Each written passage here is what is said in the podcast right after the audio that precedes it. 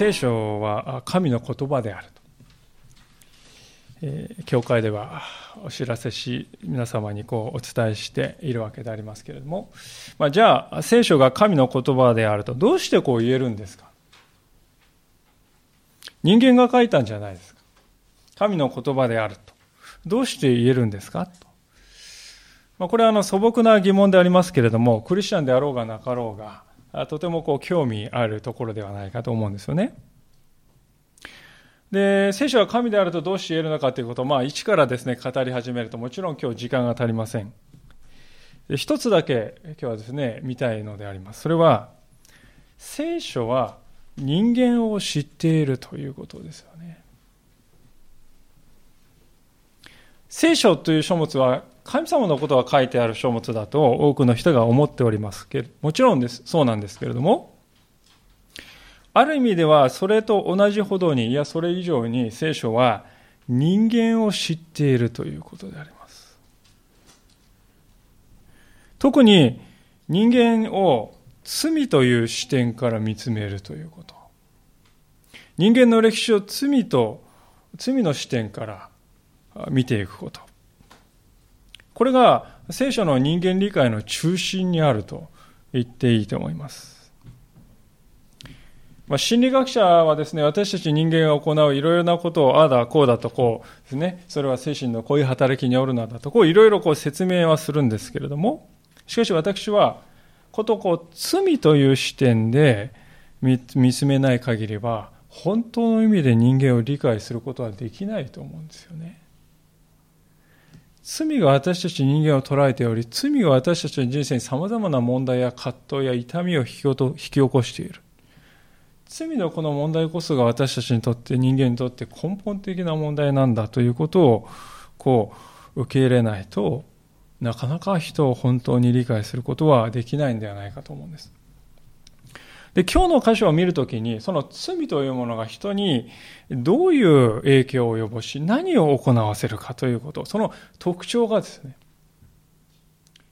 もうまたとないこのサンプルですよね。赤裸々なサンプルです。で、今日は、ですから、このところから罪というものが人に何を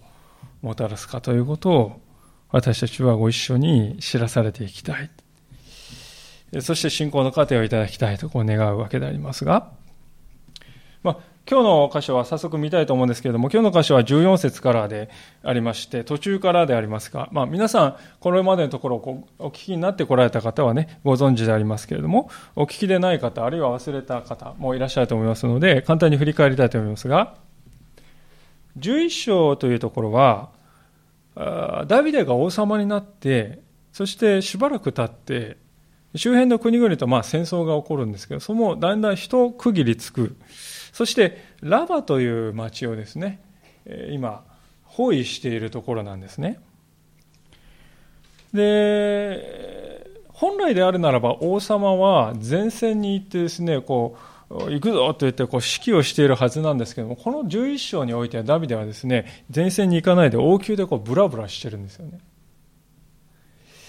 で、ブラブラしてこう昼間からこう眠っているような、そういう状態ですね。で、あくびをしながら夕方になって起き上がる、王宮の屋上にね、ブラブラとこう起き上がってみると、そこからある美しい女性のですね、水浴びをしているシーンが目に飛び込んできたと。で、ダビデはそれに目が釘付けとなってしまって、えまあ、家来を使わして、え素性を調べるんです。そうすると、バテシュバという名前であると。でしかしその女性は、ダビデの忠実な家来の一人、ウリアという人の奥さんであるということがわかるわけですよね。でしかしダビデは奥さん、人の奥さんである、人妻であるということが分かっているにもかかわらず、ウリアは前線でいない。まあ、それをいいことにでしょうか。私は王宮に呼びつけて関係をを持つわけであります。で、その結果、妊娠までさせてしまう。ことがですね、発覚するということを恐れたダビデは、まあ、自分はクリーンなイメージをね、保ち続けたいんでしょうね。自分がそういうことをしたっていうふうに人々が思われたくないんでしょうあの手この手でですね、これはあの、ウリアの息子だということにしたいので、あの手この手でこうウリアを前線から呼び戻して、奥さんのところに行って一緒にね、今日帰って寝てきなさいってね、家で楽しんできなさいとか何とか言って促すわけですけれども、しかしウリアは断るんですよね。仲間が野宿して、汚れにまみれているのに私だけそんなことができましょうかいや、できません。神の前に誓いますが私はそのようなことはできない。本当にこう、中ですよね。中なるしもべの鏡のようなもの、人であります。で普段だったらそういうですね、忠義を示したらもう大喜びするダビデのはずですが、この時は焦るわけですよね。で、それで今度は酒を大量に飲ませて、えね、酔っ払わせて家に帰ってね、したらもうわけわかんないうちにしてるんじゃないかって言って、そういうこと考えるんですけど、今度もウリアは家に帰らない。門のところで野宿して家には帰らない。で、そのことが起こった後に今日の箇所に続くわけでありますが、ダビデは一貫して自分がしたことをですね、隠そうとしておりますね。で、今日のご一緒に私たちが見たい重大なテーマは、人がこの罪を隠そうとするときに、一体何を行うかという、その影響を今日はご一緒に見たいのであります。まずですね、罪を隠そうとする人に現れる最初のですね、特徴ですけれども、それは、第一の特徴、それは、隠された罪は良心を破壊していくということです。14節からのところをもう一度読みますけれども、こう書かれております。朝になってダビデはヨアブに手紙を書き、ウリアに持たせた。その手紙にはこう書かれてあった。ウリアを激戦の真正面に出し、彼を残してあなた方は退き、彼が撃たれて死ぬようにせよ。ヨアブは町を見張っていたので、その町の力ある者たちがいると知っていた場所にウリアを配置した。その町の者が出てきてヨアブと戦った時、民のうちダビデの家来たちが倒れ、ヘテ人ウリアも戦死した。身体極まったダビデはですね、結局ウリアをですね、えー、戦死したことに見せかけて殺そうって決意するわけですよね。で、えあろうことか、あろうことかそのためのウリアの上官に宛てた指令書をその当人であるウリアに持たせるんです。王の手紙っていうのは封印してますから開けてみることはできないんですね。ですから自分が殺される指令書が入ってるなんて知らないでウリアはですねそれを見て急いで帰っていくわけですよね。そういう指令をですね恐るべき命令をその当人に持たせるというですね、このダビデ、両親が麻痺しているとしか言いようがない状態であります。ダビデを見ていて非常にこうとりわけ罪深いなと思うのは表向きはですねこれは偶発的に死んだ戦闘中の仕方のない出来事だったっていうふうに見せかけようとしてるってことですよね自分に落ち度があると思われたくないんです。自分はいい人間なんだと人から思われていたい。ウリアが邪魔であるならばですね、ウリアを一思いにですね、ですね、え、暗殺したり処刑するっていう、そういうことだってできないわけじゃないですけど、そうするとですね、誰の見ても、誰の目から見てもですね、王はとんでもないことをしているって分かっちゃいますよね。もうそれが嫌なんです。人から良い人間だと思われたいんです。そういう願いが染みついているので、偶然の死に見せかけようとしているわけです。神様の前にね、正しいか正しくないか、そんなことはもう吹っ飛んでしまって、人の目にいい人、良い王様、正しい。まあ、人の目によく見えることをね、どこまでもどこまでも優先してしまうわけですよね。そして自分の罪が表沙汰になるのを極度に恐れます。ヨハネの福音書の3章20節というところを開きますと、そのようなあり方をですね、えー、実に実に象徴的に書いた次のような言葉がありますけれども、新約聖書の初めの方ですけど、ヨハネの福音書の3章の20節というところですけれども、えまた第2章目に戻りますのでどうぞ手でも入れておいていただいてヨハネの3章の20節。第3版の方は177ページ。第2版の方は161ページか162ページになります。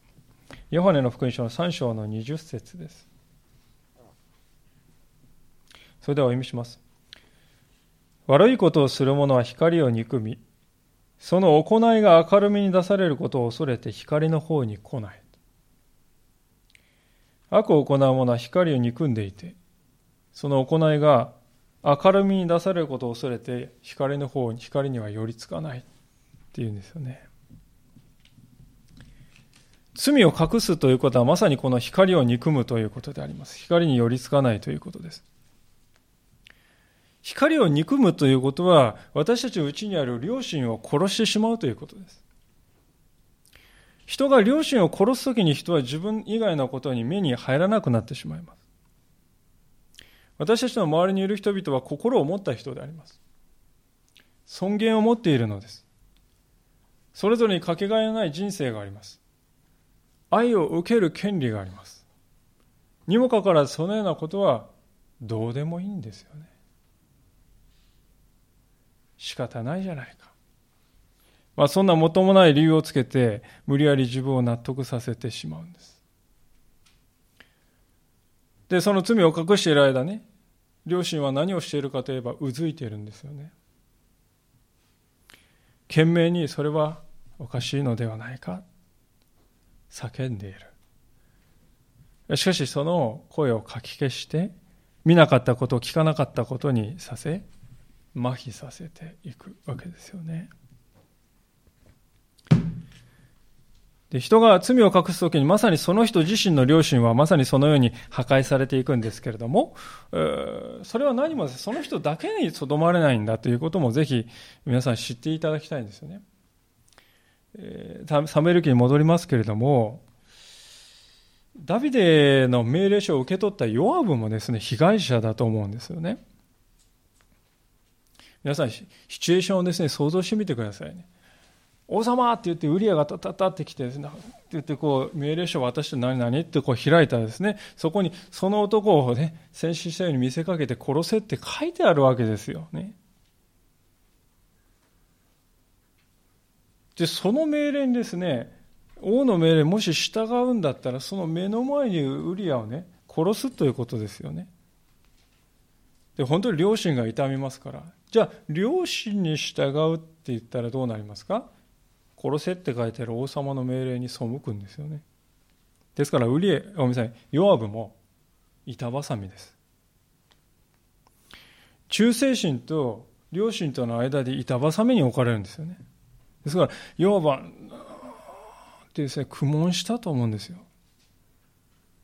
両親に従えばこの男を殺したくはない。しかし、忠誠心を優先するならばこの男を殺すしかないどうすればいいんだ、ね、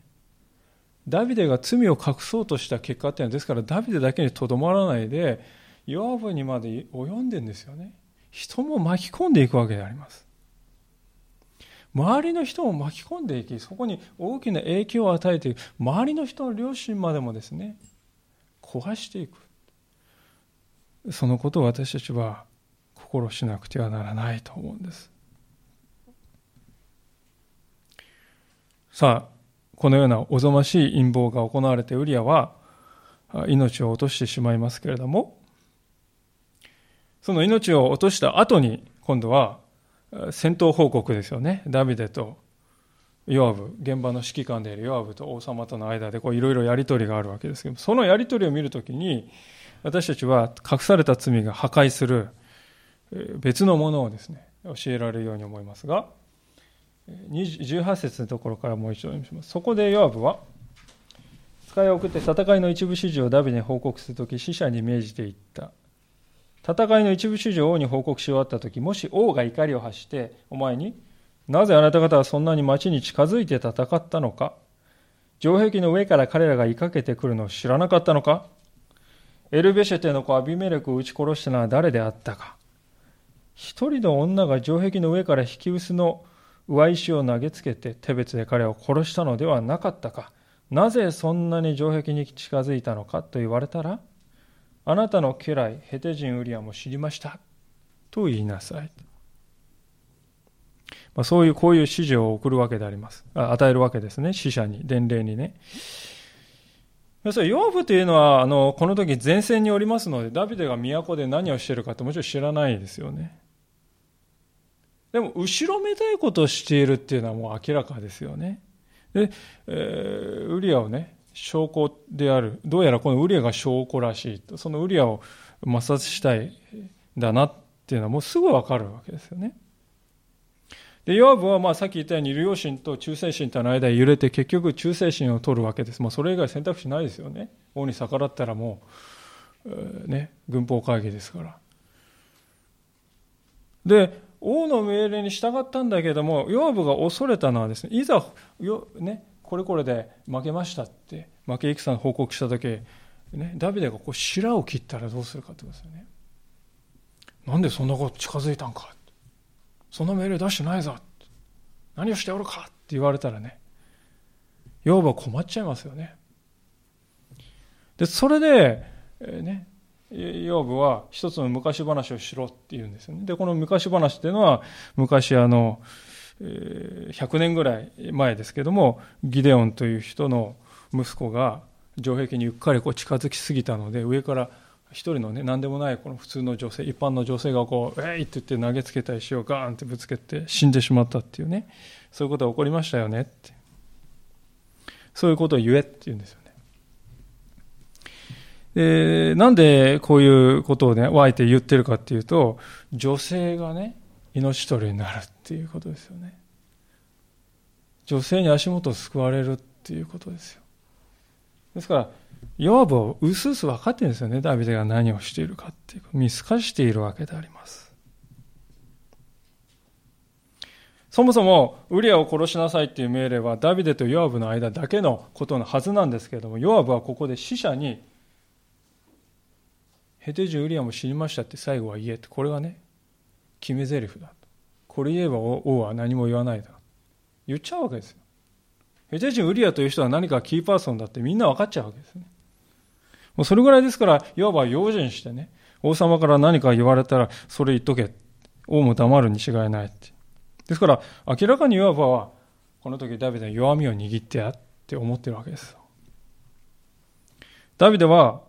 ヨアブにこの時、そして弱みを握られてしまいました。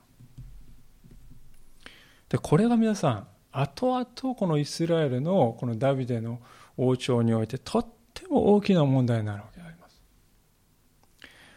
ヨーブはこの後だんだん王の命令を聞かなくなっていきます。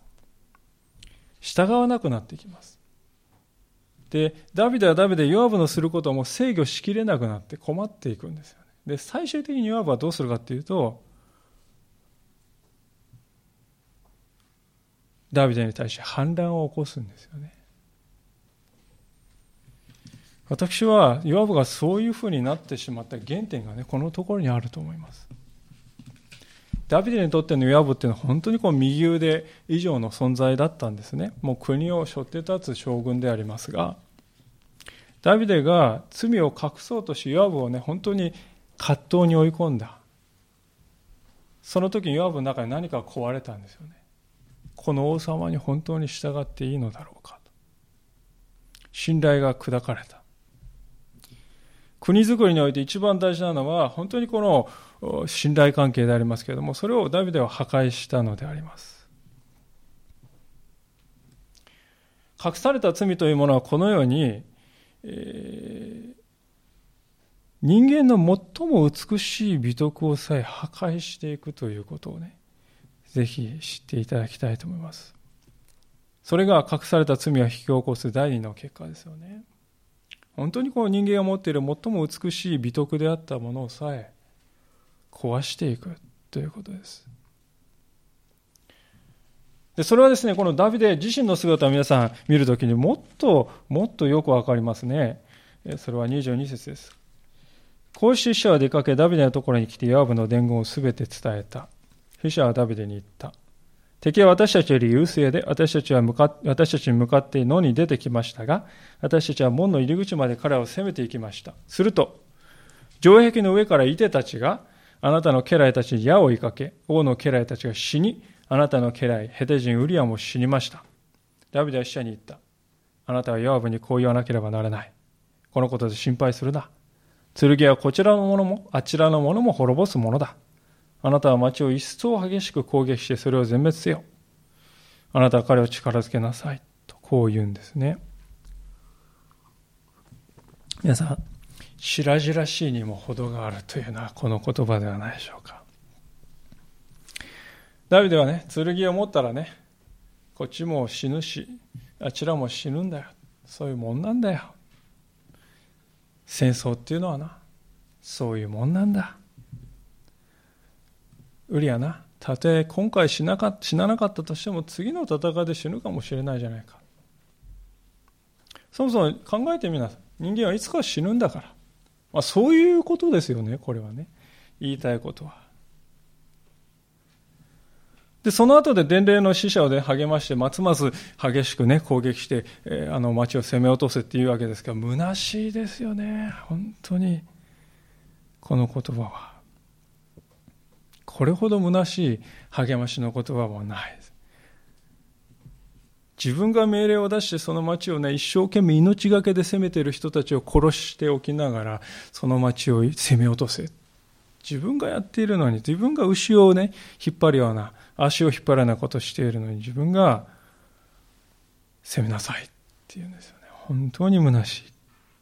皆さん、ダビデという人はしかし初めからこうだったんでしょうか？そうではないですよね。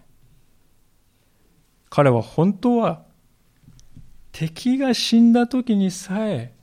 その死をね悲しむことができる人だったんです。私たちはこうサムエル記をずっとこう見てきたわけですけどもそれを皆さん学んできた時にご存知でありましょう。ダビデという人は前の王様のサウルからね命を付け狙われてたんです。もうあと数メートルね、あと数十メートル追いつかれたら死ぬっていうところも何回もそういうとこ通ってきたんですね。ですから、普通だったらそういうね、自分を殺そうって、って言ってきてるね、何回も何回も死ぬような思いしたらね、えー、大体憎しみを返しますでしょ、そういう相手に。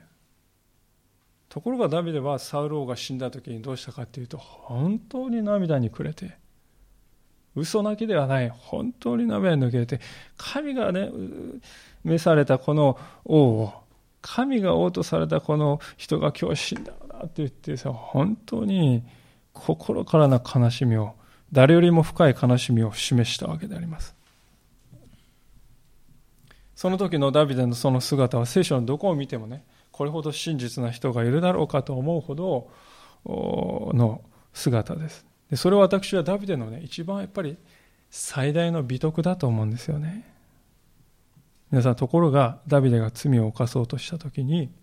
罪を隠そうとしたときに、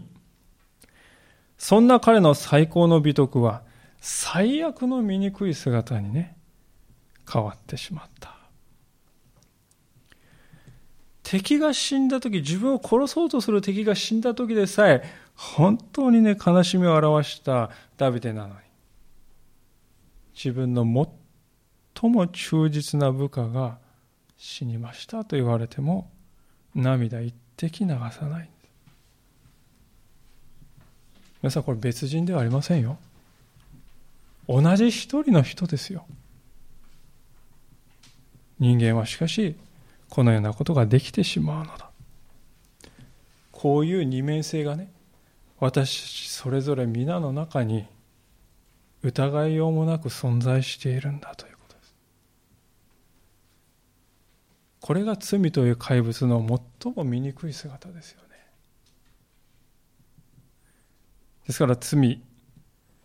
この罪をそして隠そうとする時に私たちの中の一番良いものが一番最悪の醜いものに変わってしまうということをぜひ皆さん知っておいていただきたいと思うのであります。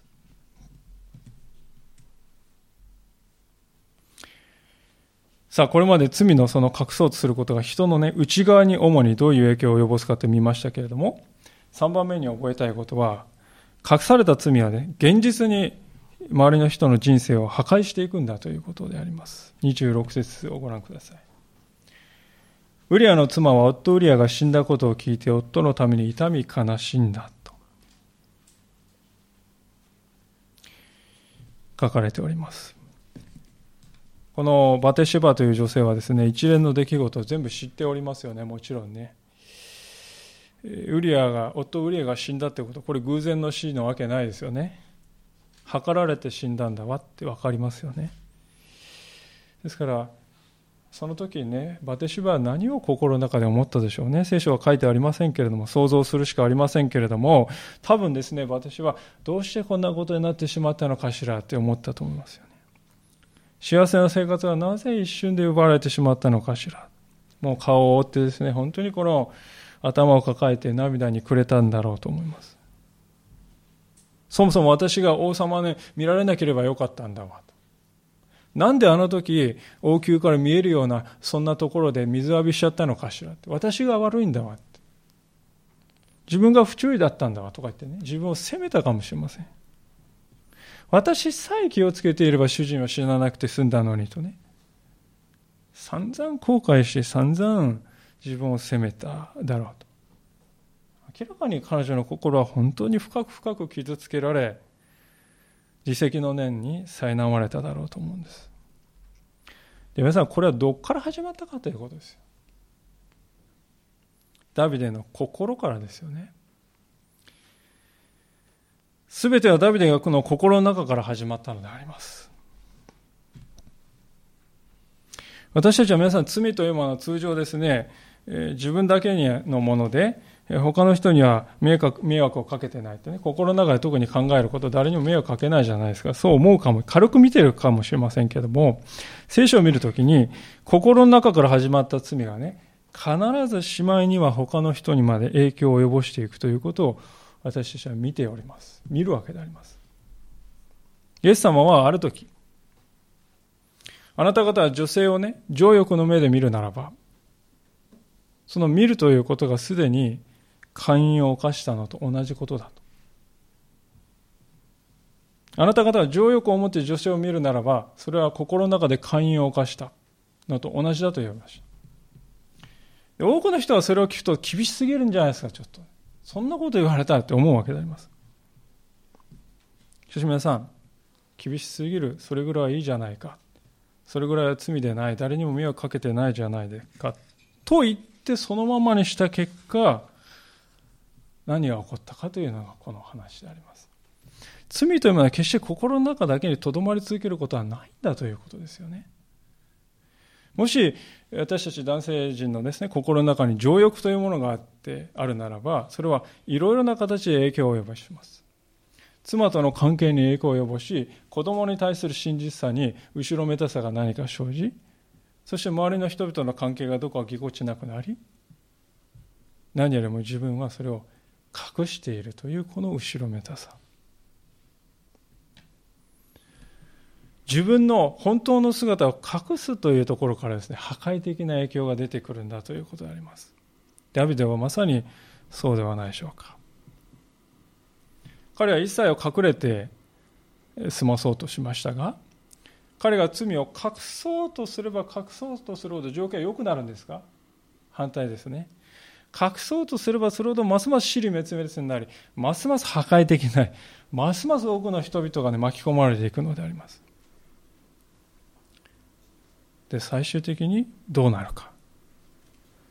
わずかに響いている両親の声も完全に聞こえなくなってしまう。完全に盲目になってしまう。そのダビデのこの盲目さというのがですね、わかるのが、このウリアの藻が開けた後にダビデがしたことでありますが、27節最後の説をどうぞご覧ください。藻が開けるとダビデは人をやり、彼女を自分の家に迎え入れた。彼女は彼の妻となり男の子を産んだと。まあ、こう書いております。ここで今日ですね、覚えたい第4のことは、隠された罪は人を盲目にさせる。完全な盲目にするということです。皆さん、ウリアの藻が開けたって書いてありますが、何日だと思いますか ?7 日間ですよ。今の日本からね、感覚からするとね、いかにも短いと思いますけど、この当時の中近東でそれ普通のことであります。で何の問題もない、表面上は。ダビデはね、一週間、えー、立つの指より数えてたかもしれませんね。で、それが待ちわびているかのようにね、もがけたでしょう。バテシュバを妻として来なさいって言って迎え入れるわけですよね。でも皆さん聖書は何て書いてありますか ?26 節で、ウリアの妻って書いてますよね。バテシュバって書かないで。ウリアの妻をダビデが寝取って不法にも自分の妻として奪ったということをはっきり聖書がね、糾弾しているわけであります。で私はですね、そもそもダビデがこのバテシュバを妻として迎え入れて、本当にこれ夫婦になれるんでしょうかね。私は決してそうは思いません。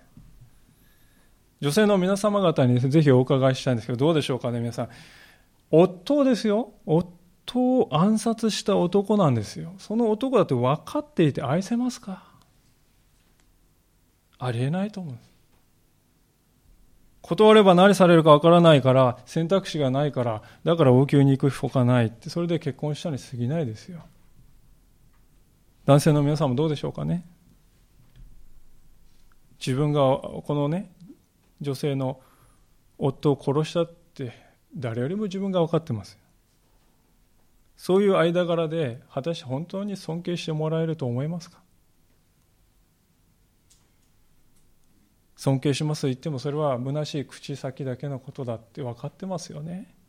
分かってます。それでももう結婚に突き進む。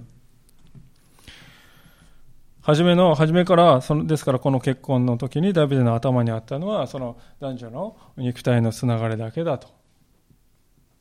それ以外の何は何もない。皆さんダビデは初めからこうだったのでしょうか？そうではありません。ダビデは誰よりも真実であるということを大切にしていた人でした。周りの人がですね、形式主義にどんどん走っていく。形だけでもやっていけばいいじゃないかってみんなね、皆さんも世の中でこう、そういう誘惑を受けますでしょで、この世っていうのは本当にそうであります。しかしダビデはそうではない。たとえ人々が形式主義に走ろうと私はそこには決して走らない注意深くそこに生きてきましたね。ですからそういう彼の姿は時に愚直にさえ見える。でも、そんな彼が今自分を見事に見失っております。結婚をしました。子供も生まれました。しかしそれは真実な結婚でしょうか愛はない。愛というのは相手のために喜んで犠牲を払うということが愛であります。しかしダビデは逆ですよね。自分のために相手を喜んで犠牲にする。罪を隠すということが人をこのように盲目にさせるのだということを私たちは本当に覚えなくてはならないと思います。しかし、そのような盲目のダビデでありましたけれども、一つだけ計算違いがありました。それは、神は盲目ではないということ神は盲目ではないということです。27節の後半をご覧ください。こう書いてあります。しかし、ダビデの行ったことは主の御心を損なったと。こう書いてあります。御心を損なったと書いてありますとね、あの、おかむりになった。心、機嫌悪くなったっていう意味に取るかもしれませんが、これはそういう意味ではございません。原文を読みますとですね、このところはこう書いてあるんですね。ダビデの行ったことは、主の目に悪であったと。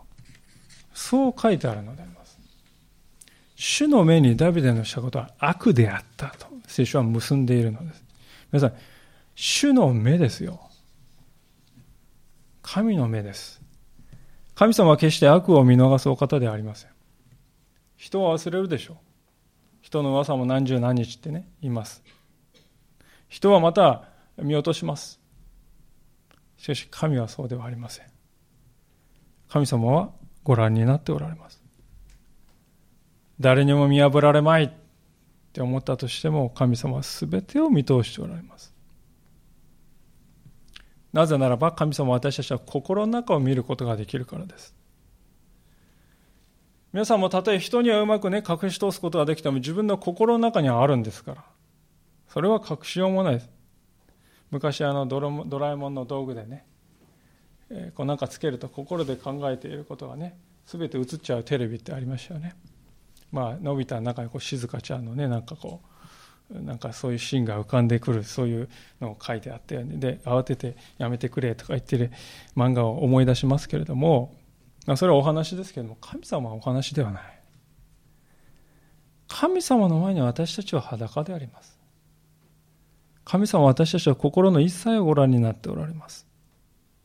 それがご自分の目にかなうかどうかを絶えず見つめておられるわけです。私たちも子供たちを育てていくときにですね、子供が何かね、えーえー、いけないことをしているときに、ね、親がですね、こう見て、こうやって見てるの分かると、ああとかってですね、ビクビクね、えー、過剰反応しますよね。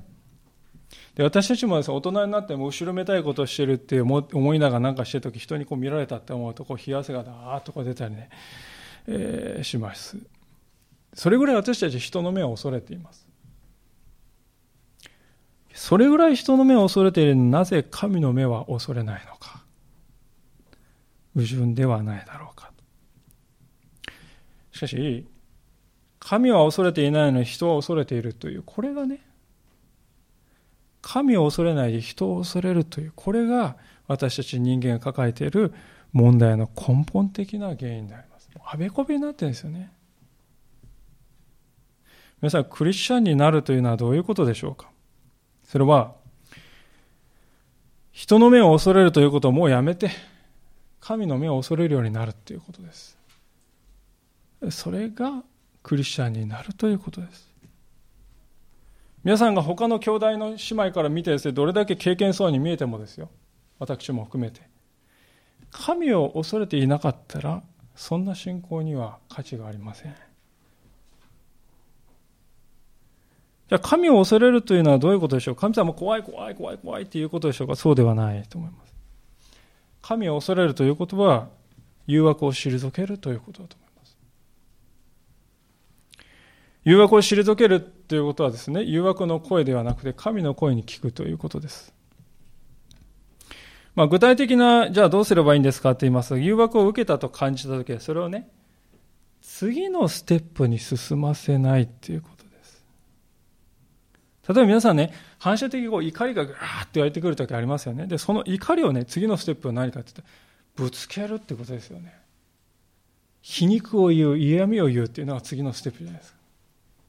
そこに進ませない。怒りが湧いてきた。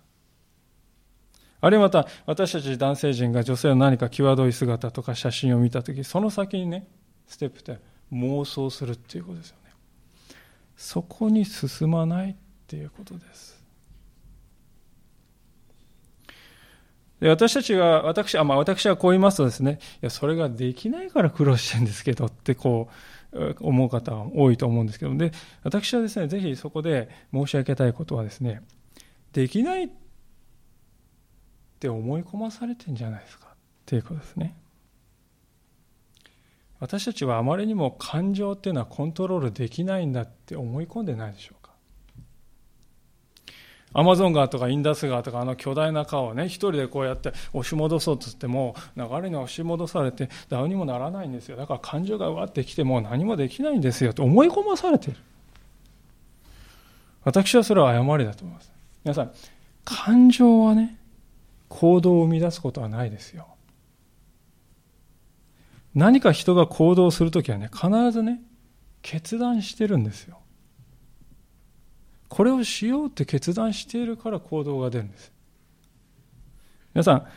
人類最初のアダムとエヴァが罪を犯した時に、美味しそうって言って、それでね、えー、その美味しそうだけで食べたんじゃないですよね。美味しそう、じゃあそれを取って食べようって決めた瞬間っていうのがありましたよね。そこが分かれ道だということです。アダムとエヴァは、おやってこれを食べないとひどいことをするぞって言ってナイフ突きつけられて食べます食べますって食べたんですが違いますよね。至って友好的にね。至ってね本当にこうセールスマンのようにこう美味しいですよって言って。食べよう食べましょうって決めて、えー、そして行動したのであります。ですから一番大事なことはそのような決断を迫られるような状況に自分を置かないということでしょうね。それがさっきから次のステップと言っていることであります。先日も申し上げましたけれども、皆さん部屋でね、ガス漏れがしてるって分かったらですよ、臭いってガスが充満してるって分かってんのに、マッチをそこでこする人いるでしょうかね。ガスが充満してるって分かったらマッチをこすらないですよ。そのマッチを神様の手に渡して、あとは忘れてそのガスを逃がすことに専念しますでしょ、皆さんね。そういうことであります。神様を恐れるとはもうね、ガスが充満している、あとは爆発するしかないんだって、そんなバカなこと考える人いませんよね。ガスが充満してたらそう逃がしてね、マッチを絶対やらない、火をつけないって、それを注意しますじゃない、するじゃないですか。神様を恐れるとは、ガスがある。マッチがある。じゃあするしかない。そういうふうに考えじゃなくてガスがあるマッチがある。じゃあこれは神様に危険なものかお委ねしようって言ってガスを逃がしていくっていうことですよね。それが重要だということです。で神様ですからその時にマッチをするかすらないかっていう時にね神様を思い出すということです。神様の目を思い出す。神様は見つめておられるのだということを思い出す。それを意識に上らせていく。それが私たちにとって大事なことです。罪を私たちは感情に押し流されてどうにもならなくて罪を犯してしまうんではないです。これをしようって決めた瞬間があります。で、その時に神様はね、じゃあ神様はどこにいるかって、いないことにしとくんです。見てないっていうことにしとくんです。麻痺させておくんです。一時的に忘れさせておくんです。そうやって人は罪を犯します。しかし、神様を恐れるというのは、そのことをやめるということですよね。そのようなわけで、さあ今日私たちは罪を隠そうとするダビデ。そのダビデの姿を通して、それがどんなに破壊的な結果をもたらすかということをご一緒に今日いろいろ学んできたわけでありますけれども、最後にあの全体を通して改めて2つのことを教えられてメッセージを問いさせていただきたいと思いますけども皆さん今日の箇所の全体を読んでどうでしょうか？人間というものに対して聖書は何と言っているでしょうか？それは人間というものは必然的に罪を隠そうとするものなんだということです。聖書が語る人間の姿はまさにそうであります。アダムとエバが罪を犯したって分かった時に何をしたかっていうとまず隠れたことですよね。人間とは罪を隠そうとする生き物だと。まあ、このような話をしますと、反発を覚える人もいるようであります。まあね、そんな罪人、罪人ってね、言って失礼な話ですよね。そんな、私はそんなひどい人間じゃありませんよ。しかしどうでしょうか。私たちの人生の中で何か隠していることはないでしょうか。最も親しい人に、また神様に対して隠していることがはないでしょうか。もし何かを隠しているのならばその人のうちには罪があるという。紛れもない証拠であります。不都合な真実というものを知っていながらそれを隠そうとすること。それが罪というものの一番根本的な性質であります。言うまでもなく皆さん罪を隠したって何の解決にもなりませんよね。むしろ罪を隠せば隠すほど新しい罪がどんどん転がり込んでくるんじゃないでしょうか。そしてどんどん日も幸もいかなくなるんじゃないでしょうか。ダビデの姿を見るときにそうじゃないでしょうか。坂道を転がり続けるボールのようにですね転落していってるんじゃないでしょうか。罪はあからみに出さなくてはなりません。あからみに出して初めて私たちは自由になります。隠し続けても永遠に罪は私たちを手放さない今日の皆さんの修法のコラムの左側のところに、えー、ですね書かせていただいた御言葉でありますがえー、鶴ヶ曽根の風というところにですね、えー、聖書の言葉を一つ書かせていただきますが、いただいてますが、こういう言葉です。もし私たちが自分の罪を言い表すなら神は真実で正しい方ですから、その罪を許し、すべての悪から私たちを清めてくださいます。第一ヨハネ一章九節。もし私たちは自分の罪を言い表すのは、これは別に人に対してしなくてもいいですよ。でも、罪を言い表すそれは神の前にそれを認めるということです。神様の前に自分のですね、罪を明るみに出すということであります。それを行うときに初めて人はね、罪から解放される、解放が始まるんだということを今日、心にしっかりと刻んでいただきたいと思います。さあ、最後に第二のこと、最後に覚えたい第二のことを見て終わりたいと思いますが、これはあの今申し上げたこととちょっと矛盾するような感じを受ける方もいるかもしれませんけれども、人間にはですね自分自力で罪から立ち直ることはできないということです人間には自力で罪から立ち直る力はないということです。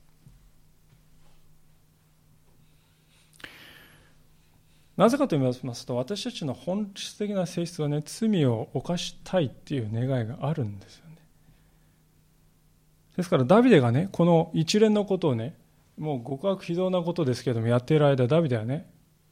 誰か誰か俺を止めてくれ。どうにもならないんだ。やってしまうんだ。って言ってやってるかっていうとそうじゃないです。次はこれをやるぞ。これがうまくいかなったこれだ。これこれでいくぞ。これで、これでうまくいった。っ本当にね自分の意思を働かせて何とかして策略をね実現させようってもう死に物狂いで必死で頑張ってるわけですよ。したいんですよこれはね。でこんな彼は最終的にこの罪の泥沼から引き出したのは誰かというと次の12章で出てくる預言者ナタンという人であります。それは次回以降見ますけれども。神が預言者を使わしてダビデに気づかせるまでダビデはですね立ち直れなかったのです。むしろ道徳的にも霊的にも無感覚になり無知になり深く深く沈み込んでいました。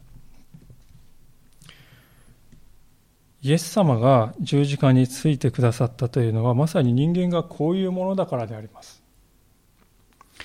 イエス様は私たちがそうこういうものなので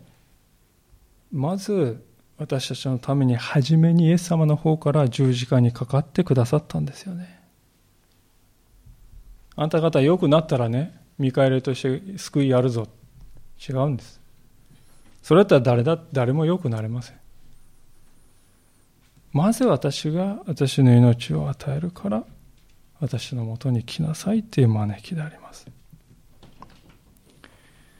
私たちはダビデのしていることを見ますとねもうこの男どうしようもないと思いますよね。もうなんだこれはと怒りを感じますよ。正直に言って。何様なんだと。そう思いますがしかしどうでしょうか。私はこれと同じことをイエス様に対してしたんだという自覚は果たしてあるだろうかということです。私は今日の箇所を書かれているこのウリアの姿を見るときにですねそのなんかこうイエス様の姿が重なるなって思うんですよね。ウリアっていうのはですね自分を殺せって書いてある手紙を持ってね歩ってきましたけどもイエス様もね自分が殺される十字架を背負って歩っていきました。ウリアはうすうす気づいていたかもしれないけれどもことが何が起こっているかをねうすうす気づいていたかもしれないけど何一つ不平を漏らさずに戦場へ行きましたね。イエス様もほふり場に引かれていく羊のように黙ってゴルゴダの丘に向かって行かれました。国を裏切って罪を犯して、罪を隠して、殺人の罪まで犯した男のために、真実な、忠実な一人の兵士が命を落としました。イエス様も神を忘れ、神を恐れようともしない私たちのために十字架で命を落としてくださいました。このことを思いますときに、私は、私たちはダビデが理不尽な男だと思いますけれども、それは実は私たちの理不尽でもあるのだと。私たちは主に対してそのことをしてきたんだと。本当にそう気づかされます。